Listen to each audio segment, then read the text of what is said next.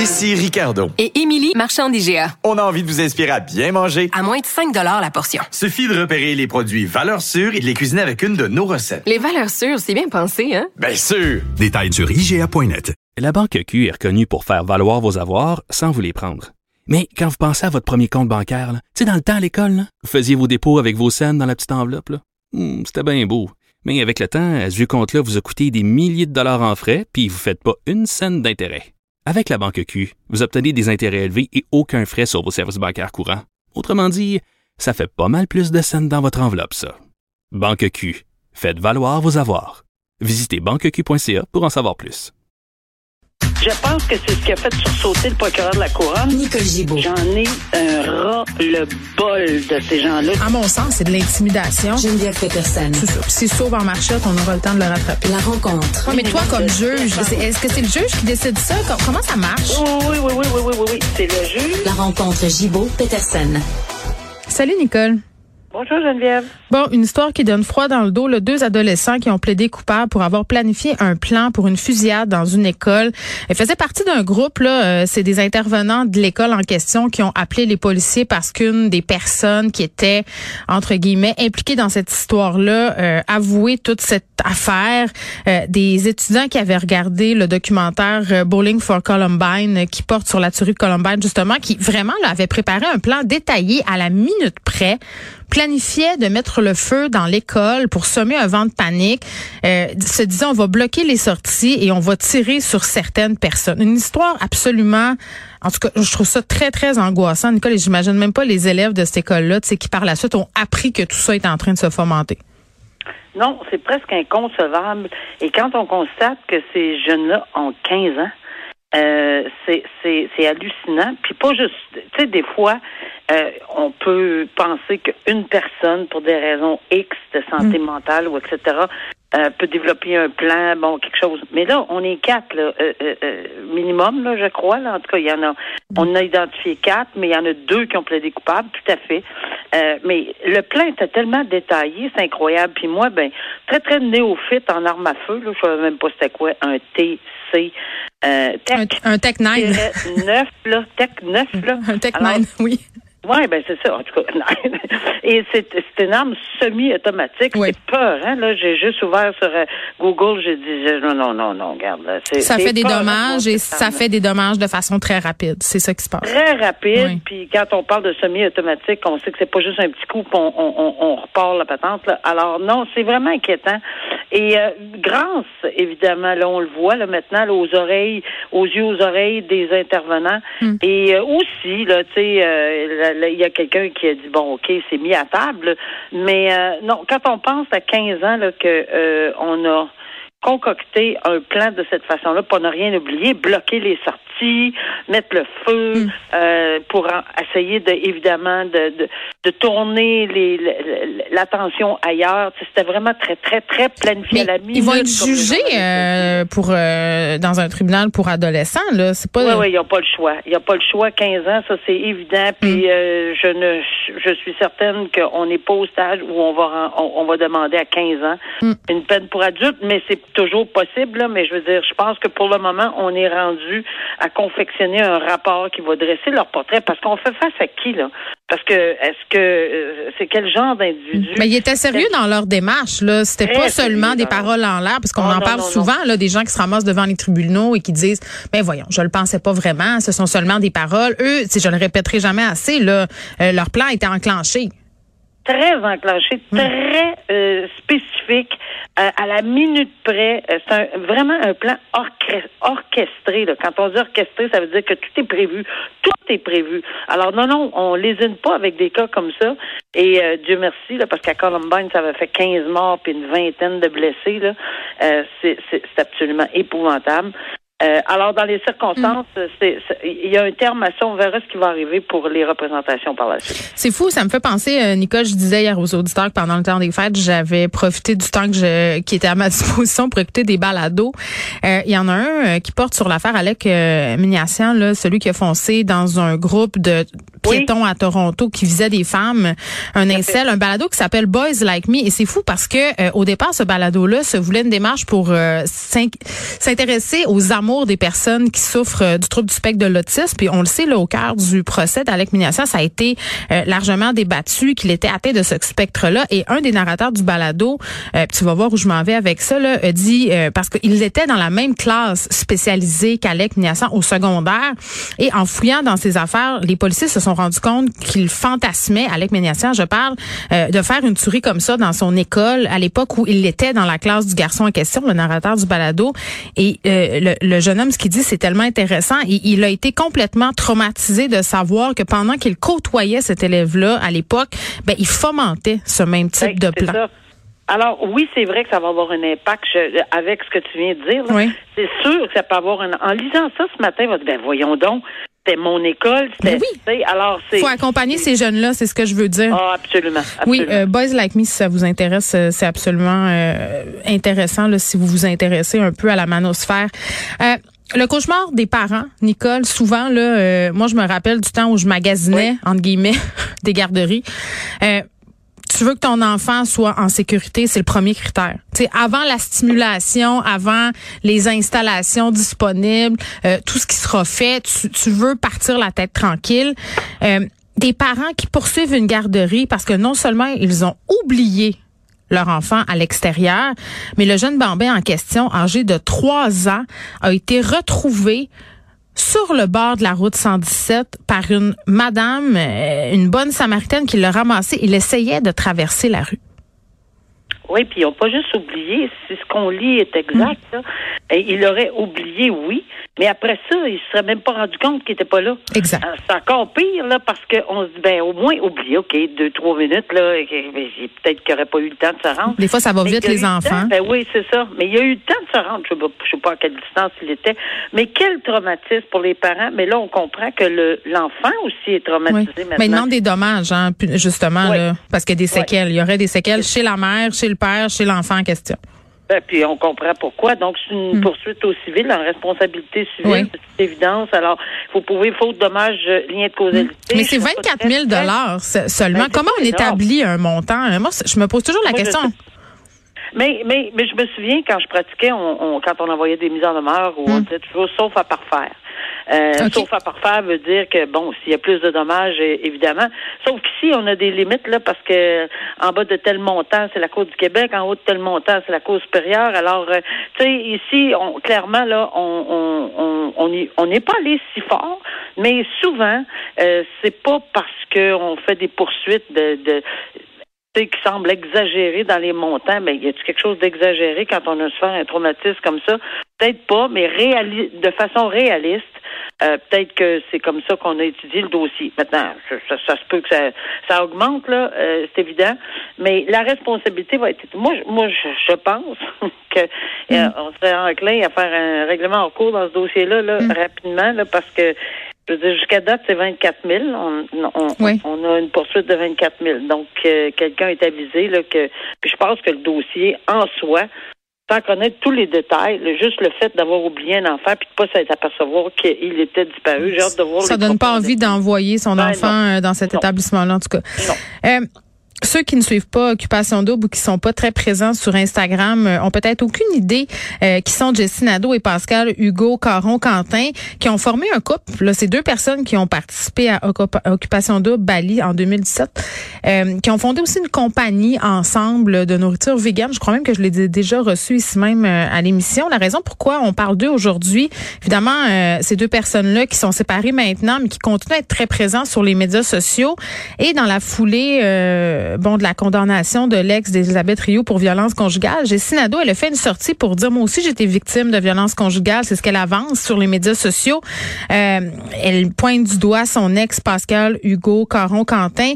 Puis lui anime une balado, hein, sans filtre, avec une autre euh, personne, un homme. Ça a eu beaucoup de répercussions, c'est ce qu'il prétend. Et là, il la poursuit euh, pour diffamation. Les deux s'accusent d'être mutuellement narcissiques.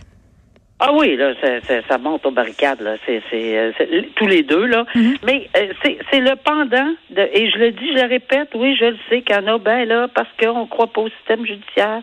Puis on, on aime mieux euh, avoir la, la, la justice comme ça, de cette façon-là. Ben oui, mais il y a un pendant à ça, la justice sur les réseaux sociaux. Oui, on comprend, on n'est pas, on n'est pas sourd, muet, aveugle non plus là. Euh, on comprend que certaines personnes préfèrent, puis c'est un choix. Bon, parfait. Sauf que le pendant, c'est ça. Ouais. Et je l'ai toujours dit, et je le dirai toujours, que le pendant, c'est le risque. Puis c'est pas juste, euh, souvent, c'est pas juste. On peut penser que c'est des poursuites baillons. Si c'en est une, ben on, on l'analysera dans ce sens-là. Si c'en était une, poursuite baillon, ça veut dire juste une poursuite pour faire taire quelqu'un. Mais c'est pas nécessairement le cas. Souvent, ça peut être des poursuites qui sont justifiées parce qu'on prétend que non, c'est pas vrai, et que c'est de la diffamation, qu'il y a un problème, qu'on a une responsabilité lorsqu'on on dit les choses publiquement. Et oui, c'est vrai qu'on a une responsabilité. Donc, il faut assumer ce qu'on dit et assumer le fait qu'il est possible qu'on ait une poursuite en diffamation. J'ai une Et question. on se défendra, un, euh, de, Oui. de- de cette poursuite. Ben, écoute, ma question est assez simple, là, puis je pense qu'il y a beaucoup de gens qui sont dans cette idée-là. Et là, moi, je suis pas en train du tout de dire que je crois pas Jessie Nadeau, là. C'est pas à moi de décider Non, non, ça. pas. Euh, mais euh, on, on- sortons un peu de leur cas là. Euh, admettons que moi, Geneviève Peterson, je fais une sortie sur les médias sociaux et j'accuse quelqu'un de violence conjugale ou d'agression sexuelle. Peu importe là ce qu'on a vu récemment. Euh, même si c'est vrai, est-ce que je peux quand même être accusée de diffamation? Ben, c'est parce que là, on n'est pas dans la même sphère. là. C'est- c'est vrai. Ben, ça va passer Si plusieurs je le dis étapes. publiquement, c'est parce que c'est ça l'affaire. Les gens se disent, ok, moi je sors publiquement pour dénoncer, par exemple, une agression sexuelle que j'ai subie, la violence conjugale. Euh, c'est vrai, tu sais, mais même si c'est vrai, est-ce que je peux être accusée de diffamation si je sors Ben, publiquement? ben, D'abord, la prémisse, là, Oui. c'est toute poursuite, puis c'est là-dessus seulement que je peux me prononcer. OK. Parce que une prémisse, c'est que si on dépose une plainte, euh, c'est-à-dire si on fait des allégations Oui. Euh, de- de- d'alle- d'agression sexuelle, ben il Oui. faut démontrer qu'elles existent. Puis si c'est vrai qu'elles existent, c'est lui là qui aura peut-être euh, euh, un sou et quart de ou à peu près rien. Mhm, là. ça. Parce que c'est ça, ça va être le dommage relié à quelque chose.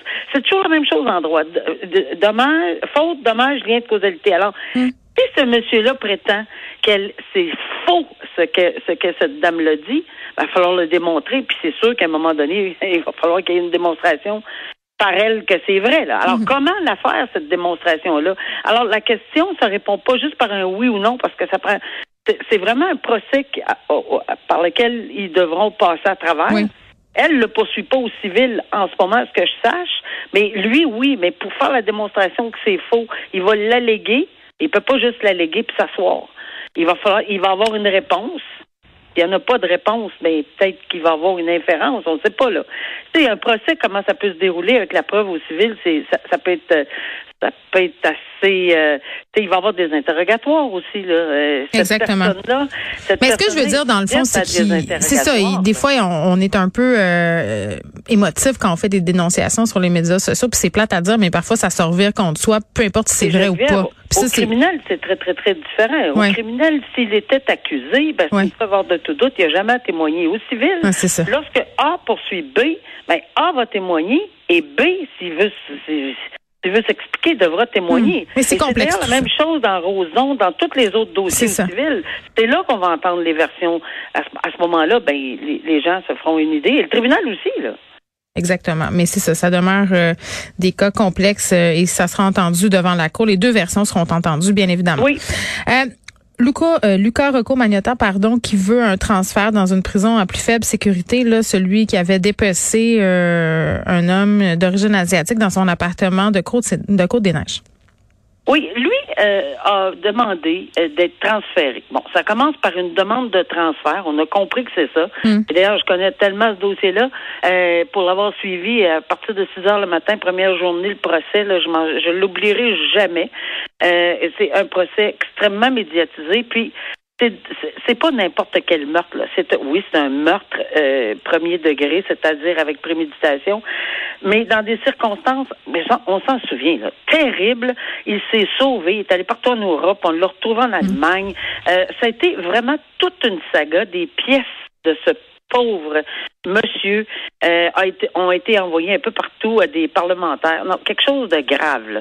Et c'est un individu très, très violent qui aurait pu causer cette, euh, ce, ce genre de, de crime-là, de Mhm. toute évidence. Alors, il est placé dans un milieu maximum. On en convient tout le monde.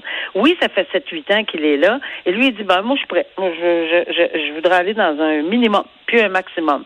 Mais c'est parce qu'il y a des critères à suivre. Et ces critères-là, euh, c'est le, milieu carcéral, a décidé que non, il ne rencontrait pas les critères du milieu carcéral pour un transfert. Bon, il veut savoir pourquoi ou comment. On n'a pas de réponse. Il s'adresse à la Cour fédérale pour que quelqu'un l'écoute. Euh, et, là, ben, euh, il conteste ce refus-là. Ben oui, il a le droit de le contester, le refus, parce qu'il n'y a pas eu le c'est-à-dire la décision, il l'aurait pas eu dans les délais. Des délais prévus, je suis allée vérifier, les délais de 60 à 80 jours, oui, c'est vrai que ça existe, mais c'est parce que est-ce que c'est fatal? Non. À mon humble avis, ce ne sont pas des délais euh, avec une fatalité là, que c'est fini, mais on va voir Luca Magnotta dans la rue demain matin, là, ou dans un milieu euh, de médium de, de euh, de sécurité. C'est pas ça que ça veut dire, mais il faut donner la chance aux coureurs. Il y a peut-être beaucoup de raisons pour lesquelles le service, euh, le service correctionnel du Canada s'est pas encore penché.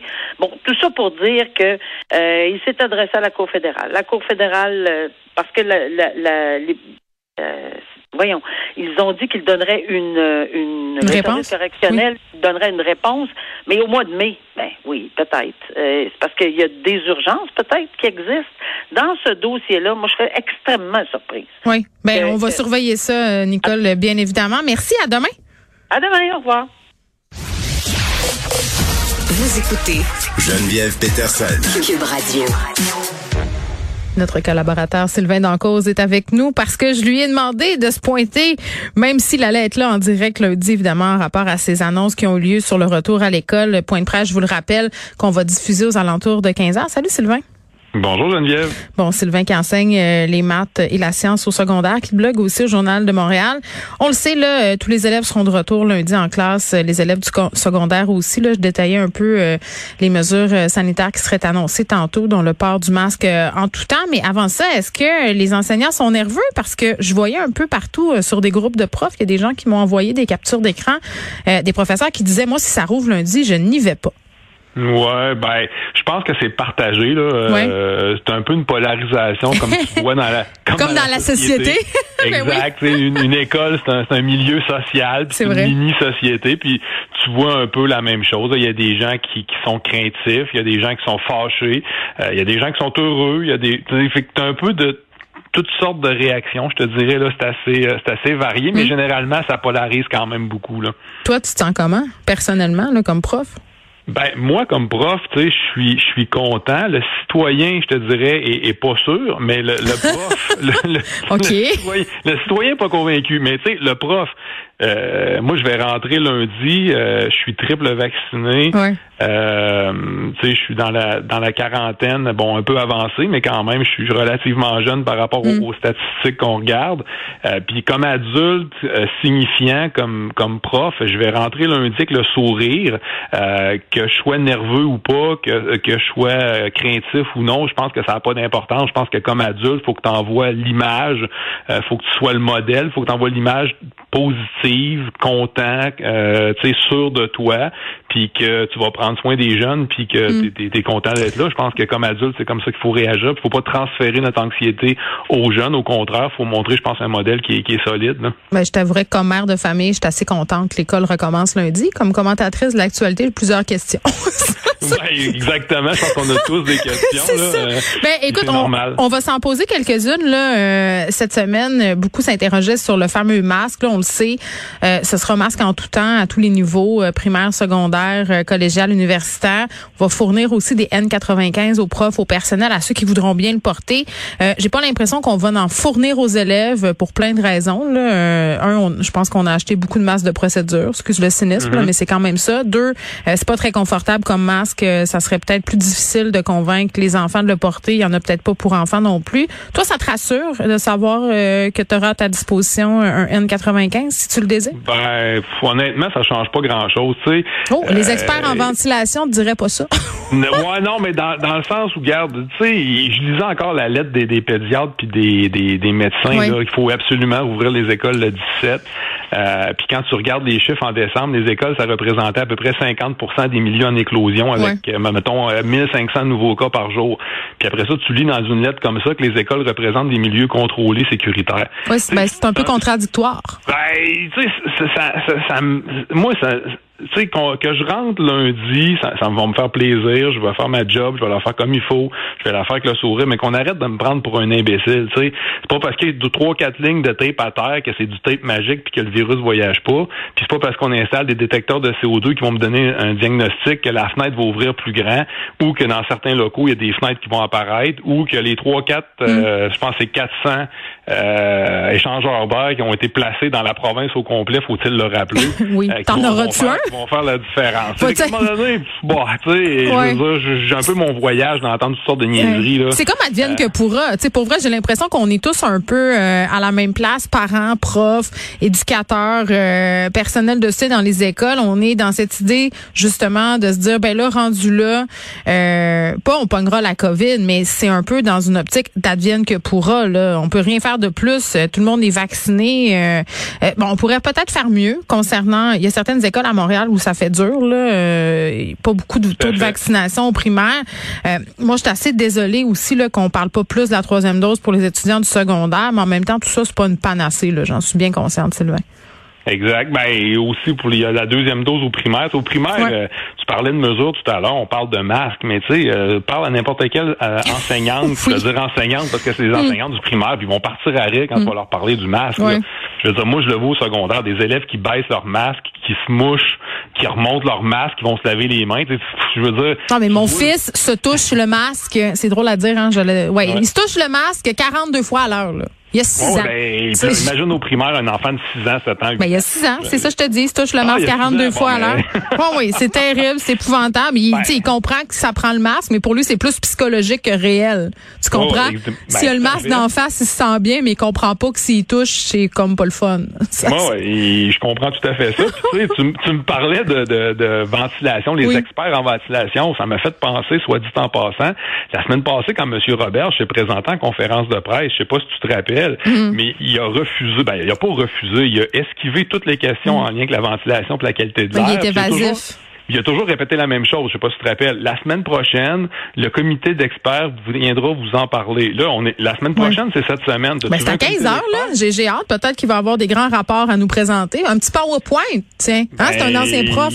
J'ai hâte de voir, mais ces experts qui étaient supposés venir répondre aux questions, on les a pas encore vus, puis on est rendu jeudi. Ouais. Fait que euh, je sais pas, la semaine passée, nous l'a répété plusieurs fois. Là. Ah oui, mes experts vont venir vous en parler. Oui, oui, on va mm. répondre à vos questions. Oui, oui.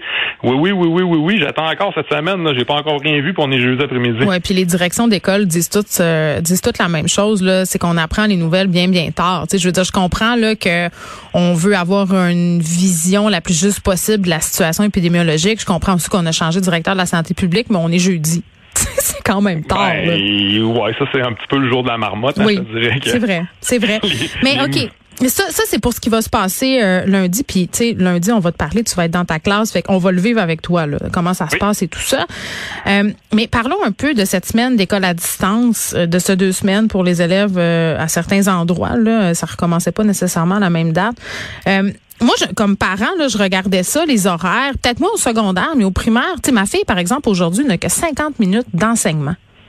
Tu sais, tu te dis, OK, tu sais, mais qu'est-ce qu'ils font à l'école le reste de la journée? Tu sais, je veux dire, est-ce que les enfants vont acculer un retard absolument incroyable parce que là, justement, on est au strict minimum? Et ça, depuis quand même des mois, là?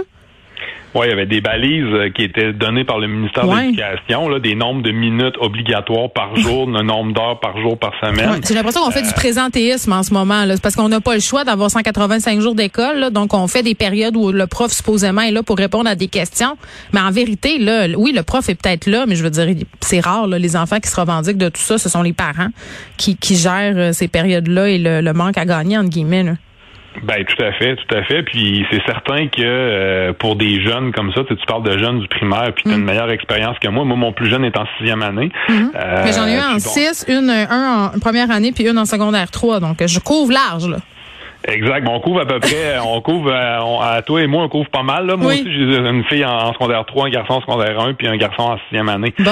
Euh, mais ils sont relativement vieux dans le sens où, bon, ils ont besoin d'aide, surtout mes deux Ils sont garçons. autonomes quand même, là, c'est ça. Mais c'est ça, c'est pas des jeunes de 6 ans, 7 ans, 8 ans où est-ce que tu dois être à côté d'eux, des accompagner, mais il y a un suivi quand même à faire avec ces jeunes-là. Puis oui, les retards, tu sais, on les a constatés depuis deux ans, puis à chaque fois qu'il y a un peu d'école à distance, ben Ça se c'est sûr creuse. que- ben oui, ça recreuse. Puis il y a des parents qui peuvent pas vraiment aider leurs enfants pour différentes raisons, puis souvent des bonnes raisons. Ouais. Ils Euh, travaillent, genre, tu sais, cette petite raison-là. là. Exact, un, un détail dans une journée. Euh, Tu sais, mon boss, euh, il, arr- il arrête pas de vouloir que je rende mes affaires. Euh, tu sais, je parle de, c'est pas moi personnellement là, mais le monde là, tu sais, je veux dire, je comprends que les employeurs ont été compréhensifs, mais c'est parce qu'il y a une limite à un moment donné aussi là, tu sais. Ben, c'est sûr que je parlais, vois-tu, mon frère est à Montréal, puis euh, il y a deux jeunes enfants au primaire. La semaine passée, il me disait, ben moi, cette semaine, ce que j'ai fait, c'est de l'école à la maison. Là, oui, il a pas fait- travaillé. J'ai pas travaillé de la semaine, puis ma blonde non plus. Il dit, on s'est occupé chacun d'un enfant, puis on a fait les devoirs, puis on a fait les travaux, puis on a suivi la, la rencontre en virtuel avec les enfants, puis on a essayé de comprendre ce qu'il y avait à faire, puis on a essayé d'éloguer, puis là, ça marchait pas. Puis tu sais, je veux dire, ça a été ça là, la semaine. Là, fait que, euh, c'est, c'est, puis là, ben, En tout cas, je peux, les ouais, je te Oui, dire non, une chose? Oui. Ça, cette affaire-là, à distance, ça nous a fait apprécier les profs sur un mois, rien temps, juste à dire. Tant, tant mieux, on va le prendre pendant Oui, que ça passe. on apprécie les profs et plus tard ont compris que professeur, c'est un métier. Euh, Sylvain, on va euh, écouter le point de presse évidemment à 15h puis on va te retrouver lundi là, en direct de ta classe. Tu vas nous expliquer comment ça se passe. Puis moi, j'ai quand même euh, une grande confiance en nos adolescents. Ils sont pas mal plus résilients qu'on pense. Merci. Moi aussi, je suis d'accord avec toi. Merci beaucoup. Bye bye.